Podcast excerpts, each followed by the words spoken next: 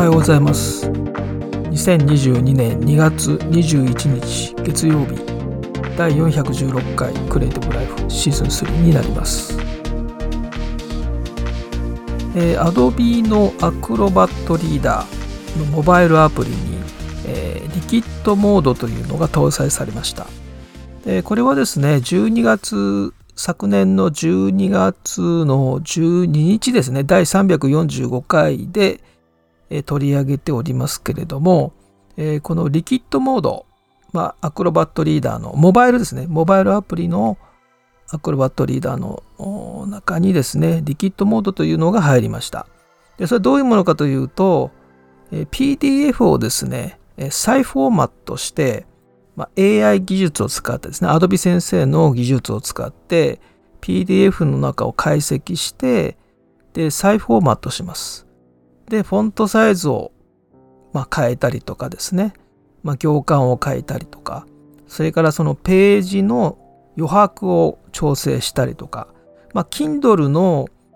電子書籍のアプリがありますよね。まあ、あれと同じようなことができるようになります。でただですね、これは AI を使って文字を解析するので、まだ英語でしかできないんですね。ですから日本語にはまだ対応していません。ですから日本語のアクロバットリーダーにはこのリキッドモードは出てきません。例えば試したい場合はですね、例えばそうですね、iOS であれば、えー、OS の言語をですね、日本語から英語に切り替えていただくと、まあ、iPhone がもう全部英語になっちゃいますけれども、えこのアクロバットリーダーが、え英語版として起動しますので、えリキッドモードが出てきます。で、英語の PDF、まあ、できるだけ読みづらい、あのちっちゃなね、字で読みづらいやつを選んでみてください。で、それをリキッドモードで開くと、え本当に Kindle のね、あの電子書籍のような画面になって、まあもうカスタマイズしてですね、自分の読みやすいようにできると。で、この、まあ、リキッドモードというのが入って、まあ、多分、日本語にはちょっと時間がかかるので、まだ、えー、日本語版のですね、えー、このアクロバットリーダーのリキッドモードというのは、ちょっと時間がかかるかもしれませんけれども、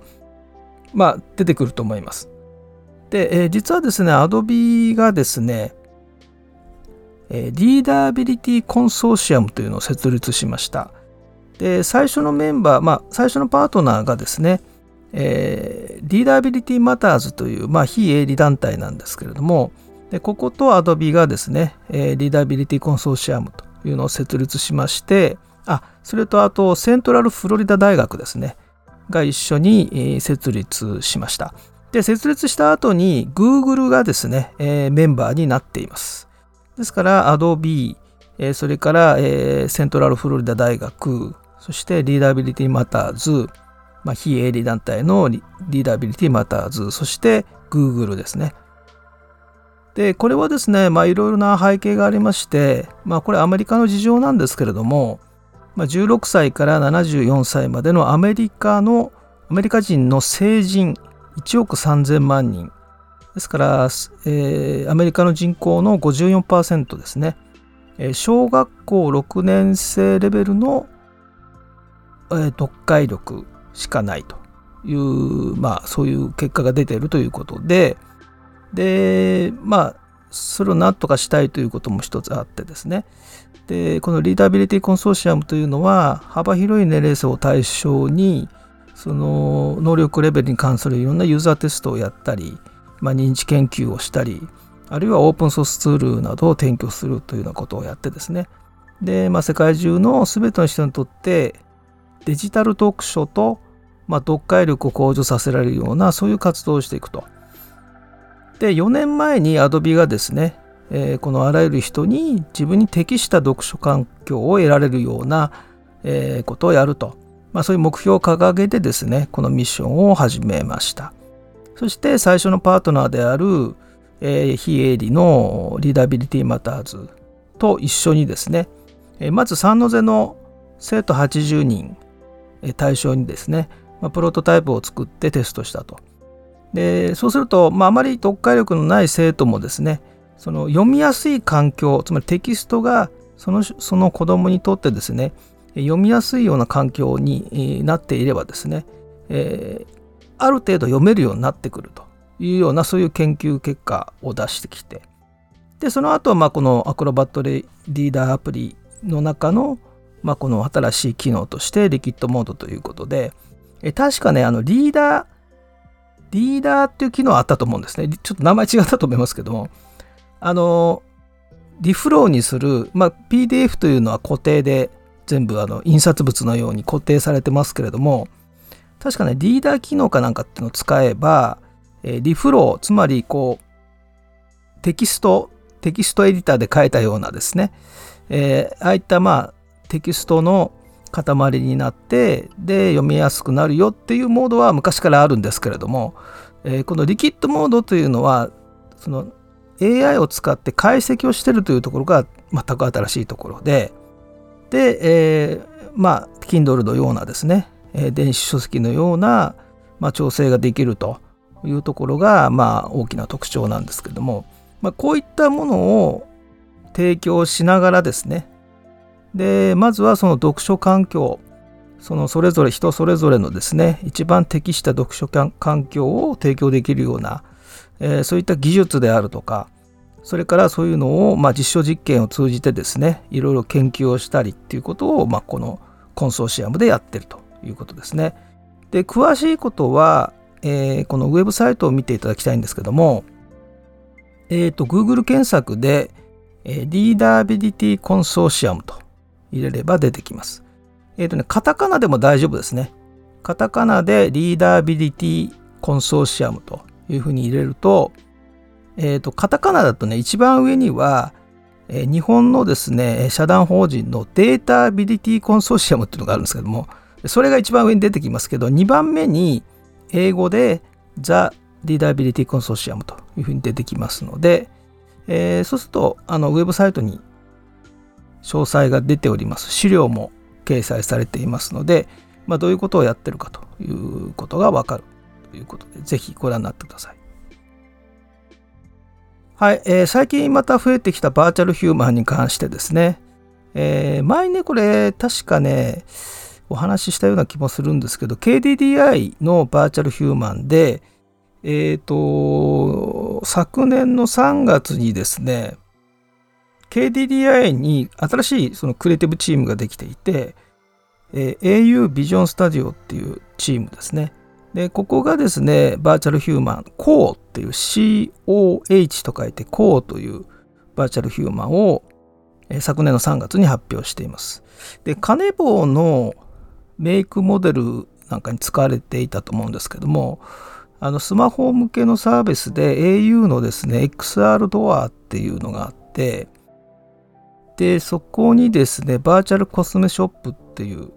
のがあるんですけれども、で、その中で、えー、このメイクアップアーティストのですね、え、猪狩忍さんっていう方が、まあ、メイクの体験コンテンツみたいなのをそこで公開してるんですけど、でそのメイクをしてる、してもらってるのが、このバーチャルヒューマンの子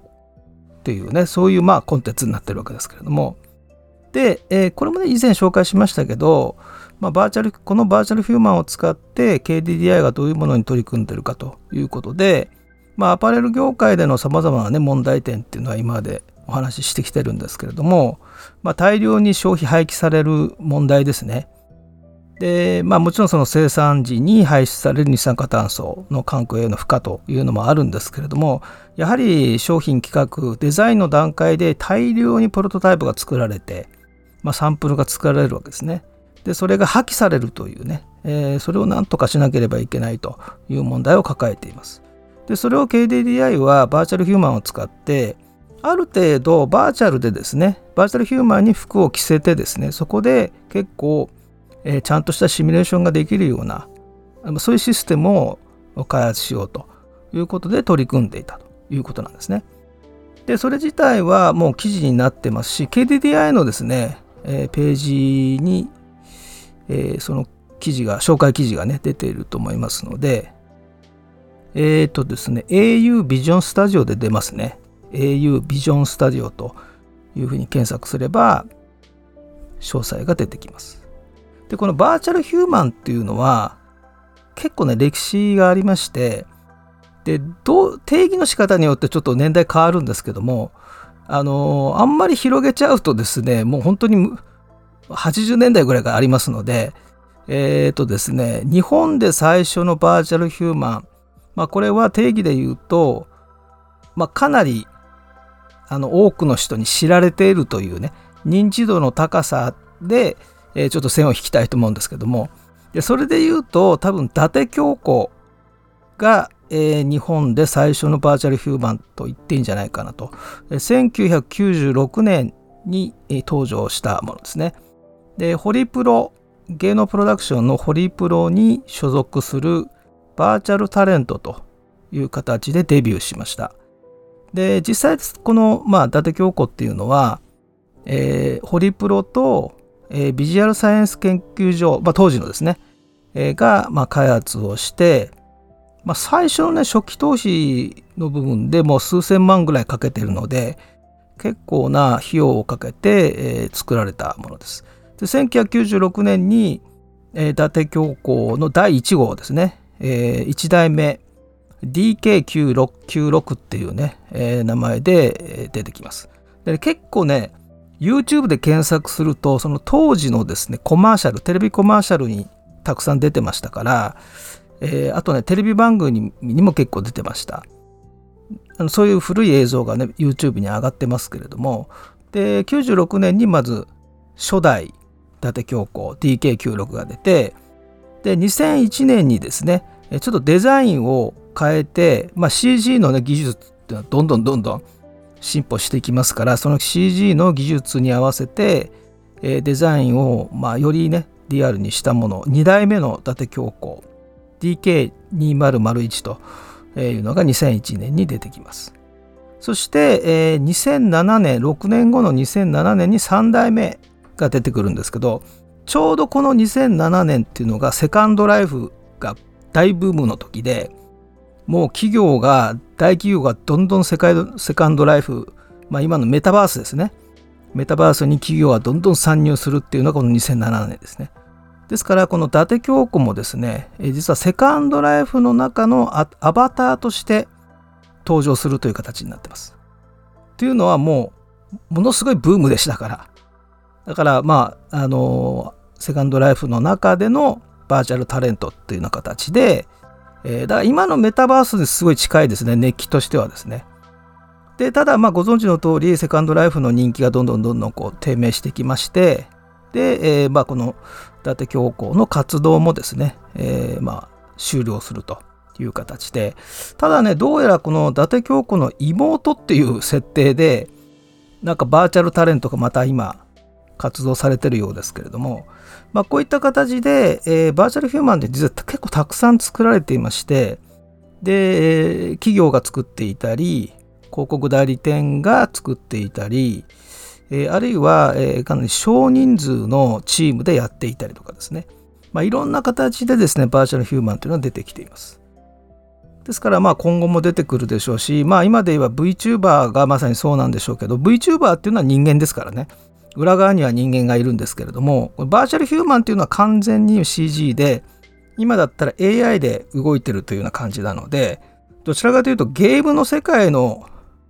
今のね AAA のゲームっていうのは全部 AI で動いてますよね。その中のキャラクターが。ですからまあそういったものになっていくんじゃないかなと思いますけれども。まあこれをねどうビジネス利用していくかっていうのは難しいと思いますけれども。もう今だったらねほんと敷居下がりましたので結構その企業の中の小さなチームでね立ち上げるところぐらいまではいけるんじゃないかなと。いうことでなんかいくつか出てきそうなね、えー、そういうニュースは入ってきておりますけども、まあ、具体的にあのリリースが出たらですねまた紹介したいと思います。はい、えー、微妙オンデマンドで、えー、昨日もねお話ししたんですけれども、えー、3月までのついに1週間、えー、今月ね残り1週間となりましたけれども、えー、3月までのトライアルを優先しなければいけないということで、ちょっとクリエイティブライフストリームの方をね、後回しにさせていただいて、再来週ぐらいから再開しますけど、で、その代わりにですね、今やってるトライアルの中の一つに、インサイドフォトショップっていうのがあるんですが、えー、それをですね、えー、その一部をクーポンコードで視聴できるような形にしたいと思います。何らかのですねリスナー企画っていうのをとにかくやりたいと思ってるので何かこう関連づけてねえー、ポッドキャストのリスナー企画というのをいろんな実験をちょっとしていきたいと思いますので、で、10個の、あのクーポンコード、まあ、強度ワードというのをもうあの公開してるわけですけれども、え、ー、とですね、今回このインサイド、最初のインサイドフォトショップ、多分今日中に出ると思いますけれども、えー、ままたツイッターでお知らせしますけれど、第400回目の今日のワードをクーポンコードにしたいと思います。えー、ですから、2月の5日かな？第400回、400回記念の時ですね。400, 400回目の配信の時にお知らせした、えー、今日のワードが、えー、このインサイドフォトショップのクーポンにしたいと思います。まあヒントで言いますと、えー、デジタルアーティストのこれ本名ではね活動してないのであのアーティスト名があるんですけどね本名はマイク・ペルケルマンさんですね昨年の3月11日にクリスティーズのオークションで、えー、彼の NFT がですね、えー、約6935万ドル、えー、日本円にしますと約75億円でこの NFT が落札されたという方ですね、えー、このアーティスト名が、えー、今日のワードだったと思いますけれどもえー、それを使ってですねまず1つ目のインサイドフォトショップ視聴することができます、えー、それでですね、えー、微妙アカウントはもちろん必要なんですけれどもこれはまあ無料でねあの、まあ、Adobe のアカウントとか Google のアカウントとか同じように、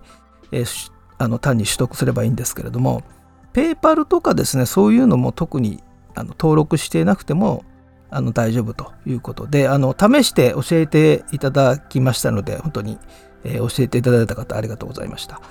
えー、問題なくクーポンコードを入れて視聴できるということなので、えー、ですから今日ですね、えー、ツイッターにまた謎の投稿をいたしますのでですね、えー、そこのリンクからクーポンコードの画面ですね、微妙な画面が出てきますので、そこでクーポンコードを入れて、えー、視聴することができるということです。で、ツイッターをですね、久しぶりにまた再開しましたので、えー、謎投稿がねちょっと増えると思いますけれどもであとあのインプレッションが低い投稿はどんどん削除されるというね、えー、仕組みになっておりますのでで、まあ、あの必要なものはまた投稿しますけどもね。またすぐ消えると思うんですけども、まあ、そのあたりはもう一期一会ということで。はい、えー、今週の土曜日。いよいよ今週の土曜日になりましたけれども26日、えー、午前10時から第22回フォトショップライブ。色彩と光の仕組みの3回シリーズの第2回目理論編ですね、えー、こちらをやりますので参加希望の方は Twitter もしくはノートの告知ページのコメント欄で教えてください。こちらから DM もお送りいたします。それではまた明日。